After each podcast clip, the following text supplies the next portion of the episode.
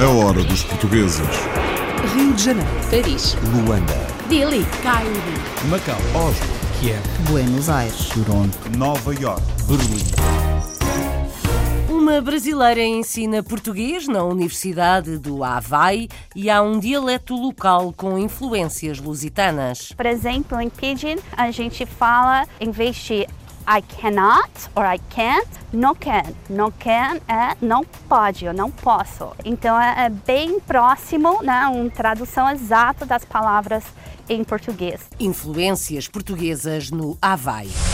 O curso deste verão de língua portuguesa na Universidade de Macau foi o mais concorrido de sempre e até da Coreia do Sul chegou um aluno. O meu sonho, sonho é en- encontrar Cristiano Ronaldo e fazer a entrevista dele em português. Aprender português, nem que seja para entrevistar Cristiano Ronaldo.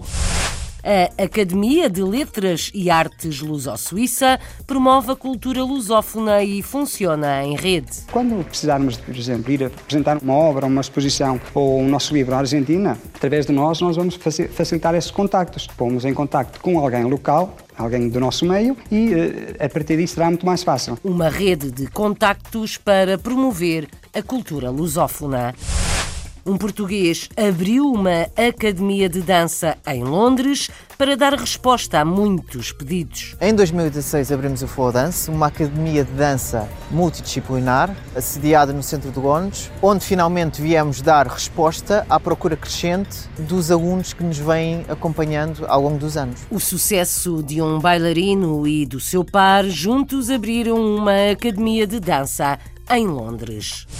Lusitanos de Samor é o clube de futebol mais conhecido dos portugueses em França e entre alguns franceses também. É um clube muito importante. Festejamos os 52 anos este ano. Aliás, foi festejado com um novo estádio. É um clube que se inscreve na história desportiva da Somor. As mais belas páginas do desporto Somor foram escritas pelos lusitanos. É muito importante para nós, muito O importante. elogio aos lusitanos pelo autarca de Samor, em França.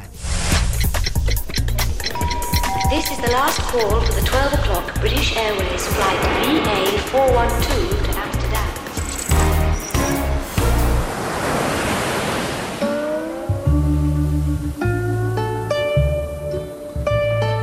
ensino da língua portuguesa chega ao Havaí, arquipélago onde vivem muitos lusodescendentes quase sem ligações a Portugal.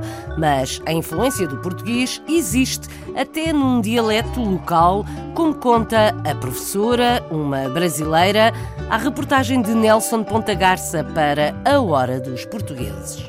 Rachel Rocha é professora na Universidade do Havaí. Leciona em Honolulu há 8 anos tem cerca de 40 alunos a aprender português. Ah, eu trabalho na Universidade do Havaí faz oito anos. Ah, depende do semestre, mas geralmente eu tenho por volta de ah, 10 a 40 alunos. Estudantes de herança portuguesa são cerca de 30%. Os restantes são já de descendência mais afastada, mas com interesse na língua portuguesa.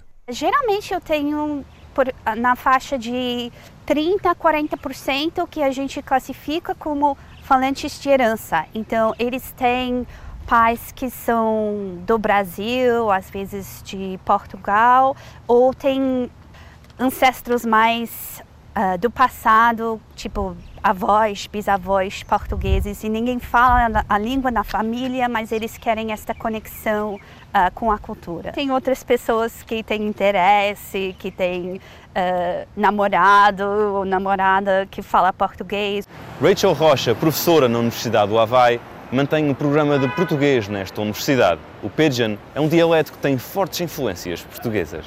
Eu acho que uma influência forte dos portugueses né, é na língua local, que uma língua crioula, que a gente chama de Pidgin or Hawaii Creole English, oficialmente.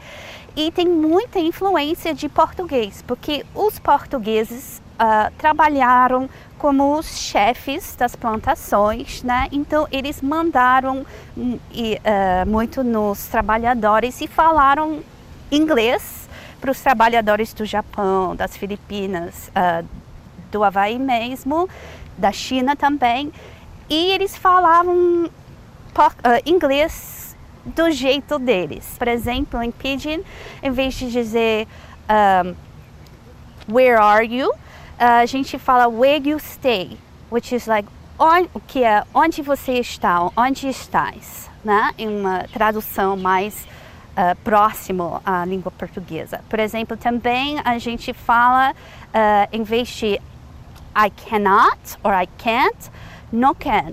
No can é não pode, eu não posso. É, então é, é, bem próximo, né, uma tradução exata das palavras é, em português. Rachel Rocha está disponível para fortalecer a rede network de língua portuguesa com o arquipélago do Havaí. Eu agradeço né, o, espero fazer mais conexões né, com comunidades portuguesas uh, e descendentes de portugueses no mundo inteiro. Eu sei que os portugueses foram profundos navegadores e depois migrantes e conheceram e chegaram a muitos lugares. Eu acho que a gente tem essa cultura que nos une e é uma coisa maravilhosa e a gente deve procurar fortalecer essa conexão que temos. Rachel Rocha, há oito anos, professora de língua portuguesa na Universidade do Havaí, em Honolulu.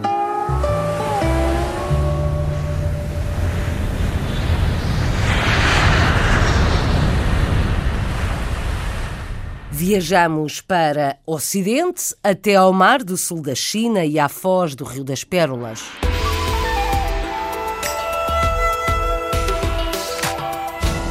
Tem cada vez mais procura o curso de verão de língua portuguesa da Universidade de Macau. Este ano teve mais de 460 alunos, macaenses na diáspora, estudantes da Índia ou da Coreia do Sul. Vamos ouvir os coordenadores do curso, Mário Pinharanda Nunes e Ana Nunes, ainda os testemunhos de vários estudantes. Ana Isabel Dias fez a reportagem na festa do final do curso.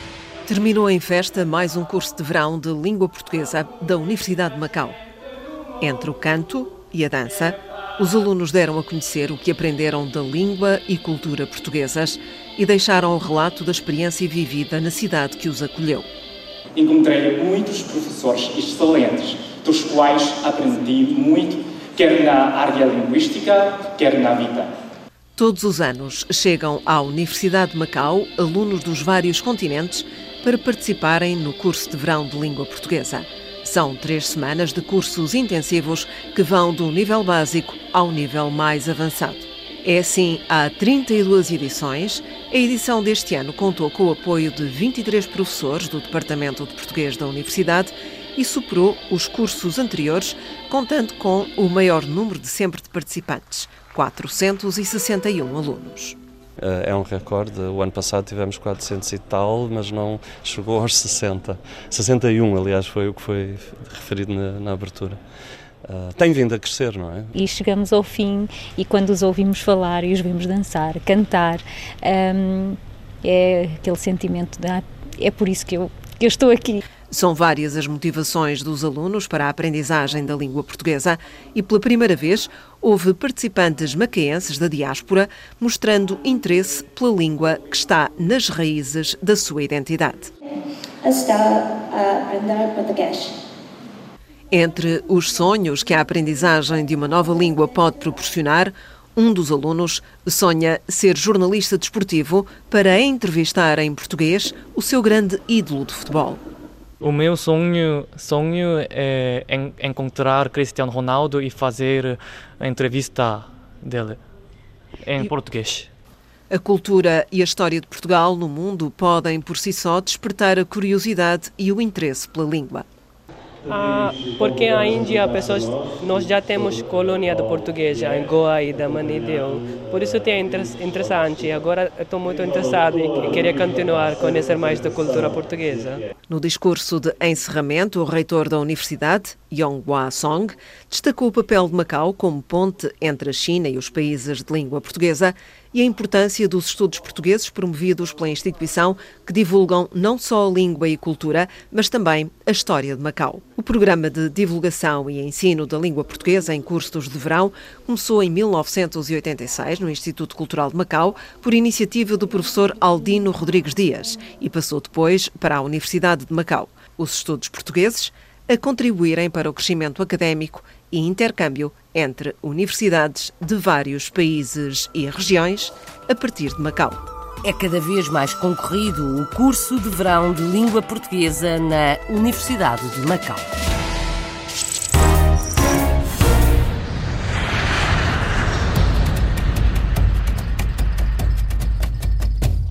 Para promover a cultura lusófona, um português fundou a Academia de Letras e Artes Luso-Suíça.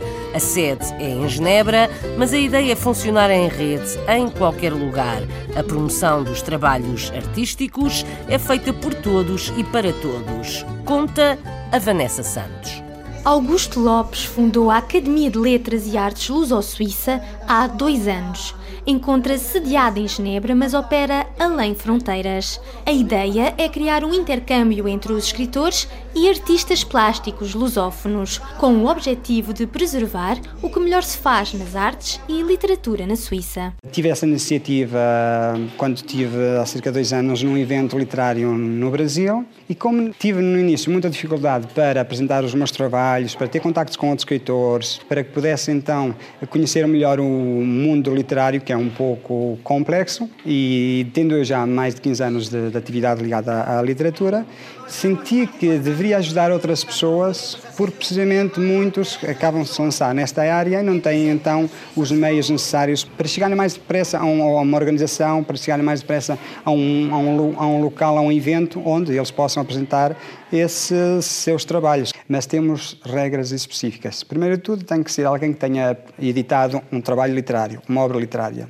A segunda tem que se integrar e respeitar os estatutos. E o terceiro, por exemplo, é de colaborar em divulgar o trabalho uns dos outros. Uma das coisas que eu costumo pedir a eles, e no meu entender é fácil de fazer, utilizar, por exemplo, o Facebook e divulgar, divulgar o evento de outro escritor.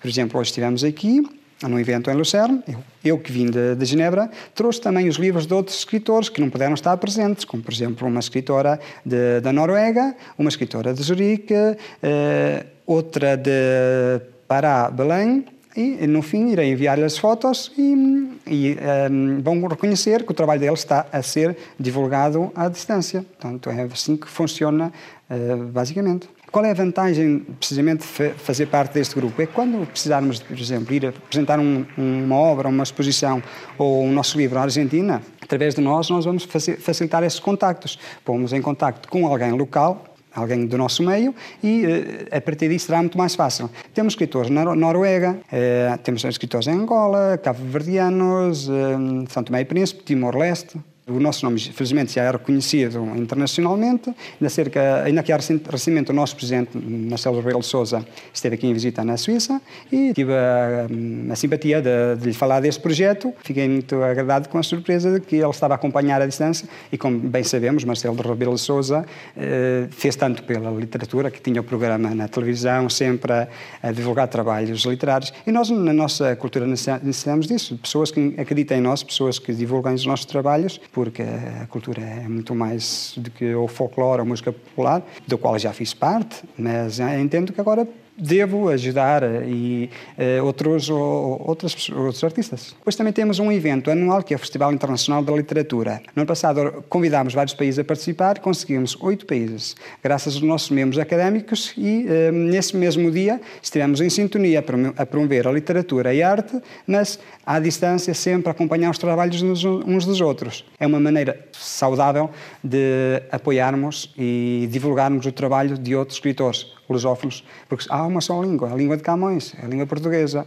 e isso é, é o que nos une. Augusto Lopes e a língua portuguesa como fator de união entre artistas e povos.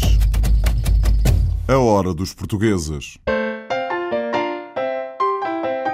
Há uma academia de dança em Londres, fundada por um português e o seu par. Carlos Custódio foi campeão nacional de dança várias vezes e foi com o seu par, Helena Plechenko, que decidiu mudar-se para a capital britânica, onde há dois anos abriu uma academia que tem mais de 2 mil alunos. Vamos ouvir o elogio de alguns na reportagem de Renato Guerra, que passa o microfone a Carlos, Carlos Custódio. O meu interesse pela dança surgiu aos 6 anos de idade, por intermédio da minha irmã, mais velha do que eu. Eu sou natural do Cartacho, onde na altura surgiu um movimento novo de dança, executado por um professor internacional, que começou algo novo e então foi aí que surgiu o meu interesse e onde tudo começou. Carlos e Helena dançam juntos desde os 18 anos de idade. Conheceram-se numa competição internacional de dança na Moldávia e desde então que os passos se cruzam ao ritmo da música. Fizemos um tryout de dança. Um tryout é um teste a ver se nós somos compatíveis como dançarinos. As coisas resultaram e depois, a partir daí, tentámos resolver em que país iríamos viver, a melhor forma para treinarmos e para continuarmos a nossa carreira como parceria profissional. Nós estávamos a viver em Portugal e, na altura, o nosso coach, treinador, ia muitas vezes a Portugal, nós convidávamos e também nós viajávamos muito para Londres e decidimos uh, mudar a nossa vida e, achar, e achamos que seria muito mais prático e muito mais fácil vir uh, morar para Londres, onde na altura era o centro do mundo de dança, e continuar a nossa carreira e os nossos treinos aqui em Londres. Então aí a nossa dança levou uma grande evolução uh, e passado alguns meses entramos logo no top 21 a nível mundial. Ainda durante o percurso de formação e de competição, o par trabalhou com alunos de diversos níveis de aprendizagem. A procura crescente levou-os a abrir a sua própria academia de dança. Começou a haver necessidade de criar uma casa, uma casa, uma certa casa de dança para os nossos alunos, nós podermos seguir o desenvolvimento da dança deles. E em 2016 abrimos o Flow Dance, uma academia de dança multidisciplinar sediada no centro de Londres, onde finalmente viemos dar resposta à procura crescente uh, dos alunos que nos vêm acompanhando ao longo dos anos. Já há muitos anos que trabalhamos com o Carlos e assim que eles abriram o estúdio, há dois anos, inscrevemos-nos logo. Este espaço é muito bom e oferece uma variedade única de atividades e vários estilos de dança. Penso que as instalações são perfeitas para a aprendizagem da dança, desde o nível iniciado até ao avançado. Nós tínhamos aulas e treinos com o Carlos mesmo antes dele ter aberto o estúdio. É um professor fantástico. Com cerca de 30 professores e mais de 2 mil alunos, a Academia promove o ensino de múltiplos estilos de dança, do social até ao nível de competição. Um êxito. A Academia de Dança, criada por um português na capital britânica, tem dois anos e mais de 2 mil alunos.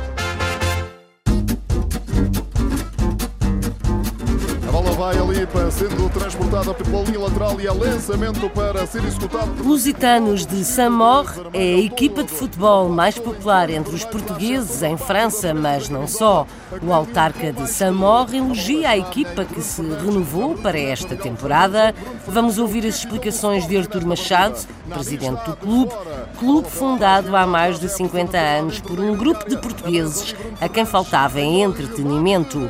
É o que conta um dos fundadores, José Oliveira. A reportagem para A Hora dos Portugueses é do Carlos Pereira. A equipa dos Lusitanos de Saint-Maur, que disputa o Campeonato Francês de Futebol da 4 Divisão Nacional, iniciou esta época quase completamente renovada. A equipa chegou no ano passado a esta divisão, conseguiu manter-se e está agora a preparar o futuro com um grupo bem mais jovem. Foi mudado efetivamente muito, muito jogador, porque a equipa estava a ficar com uma idade média de 30 anos e uh, foi uma mudança de 14 jogadores mais jovens. O Lusitanos de Samor tem uma história cheia de sucessos, mas também viveu um período conturbado. Há uns 15 anos foi feita uma fusão com outro clube, o Cretei Lusitanos. A massa associativa não gostou, alguns dirigentes também não, e o clube renasceu praticamente do zero. Depressa chegou ao nível atual, mas daqui para a frente o processo é bem mais lento. Agora é mais velhinho, é mais complicado, é e agora o objetivo principal é de subir mais uma vez de divisão para o campeonato nacional. Uh, é outro campeonato. Outra novidade desta época é o regresso ao Estádio Cherron, o estádio mítico dos lusitanos. O presidente da Câmara prometeu obras para homologar o complexo desportivo e cumpriu a promessa. Depois de quatro anos a jogar fora, nas cidades vizinhas, o clube regressa agora a casa. Os lusitanos nascem de um grupo de portugueses, uma dúzia deles, que viviam em Samora e que não tinham nada para ocupar o tempo.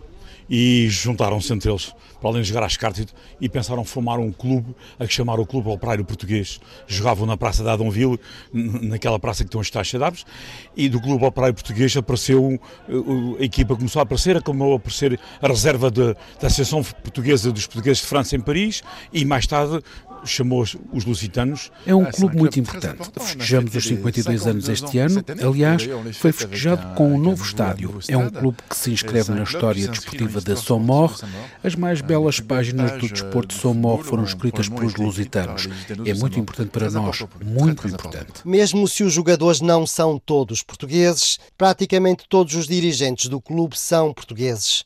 Alguns deles são empresários, como é o caso do presidente Artur Machado e de José Oliveira. Também o patrocinador principal da equipa é uma empresa portuguesa. Os treinadores estiveram aqui os três anos de, antes foi o Carlos Secretário, um antigo jogador do Porto, teve aqui dois anos. Depois foi o Luís Loureiro, jogador também do Sporting. E este ano mudamos uh, um bocado a estratégia com uh, todo o staff uh, francês. E os jogadores guardamos sempre o nosso, o nosso coração português e alguns jogadores portugueses que vamos jogar em Portugal e outros aqui. Portanto, o clube ainda é um clube português? O clube é totalmente português. O Lusitanos de Samorra é uma equipa mítica na comunidade portuguesa, já fez uma história impressionante, mas os dirigentes atuais não escondem que querem levar o clube aos lugares cimeiros do futebol francês. Por enquanto, joga na quarta divisão do Campeonato Francês de Futebol, Lusitanos de Saint-Maur.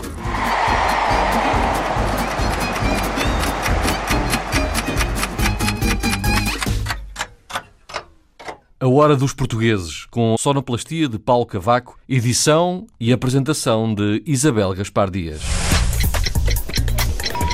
This is the last call for the 12 o'clock British Airways flight VA412